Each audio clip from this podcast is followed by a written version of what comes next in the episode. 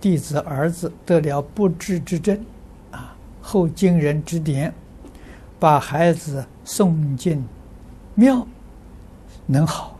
老和尚见到孩子说：“慢慢给他换灵。”请问这是什么意思？这个意思我不懂，你去问那个老和尚，是不是换个灵魂？这个可不是那么简单的，啊，啊，没没听说过。啊，这个大藏经上没有听说换灵魂的事情，啊，所以这个呃，在寺庙里面可以说是呢，换个环境，啊，这是真的，啊，但是现在佛教道场，啊，真正如法的道场，不能说没有，少了，啊，真的是越来越少了，啊，这个就是。众生的业报啊，不相同啊！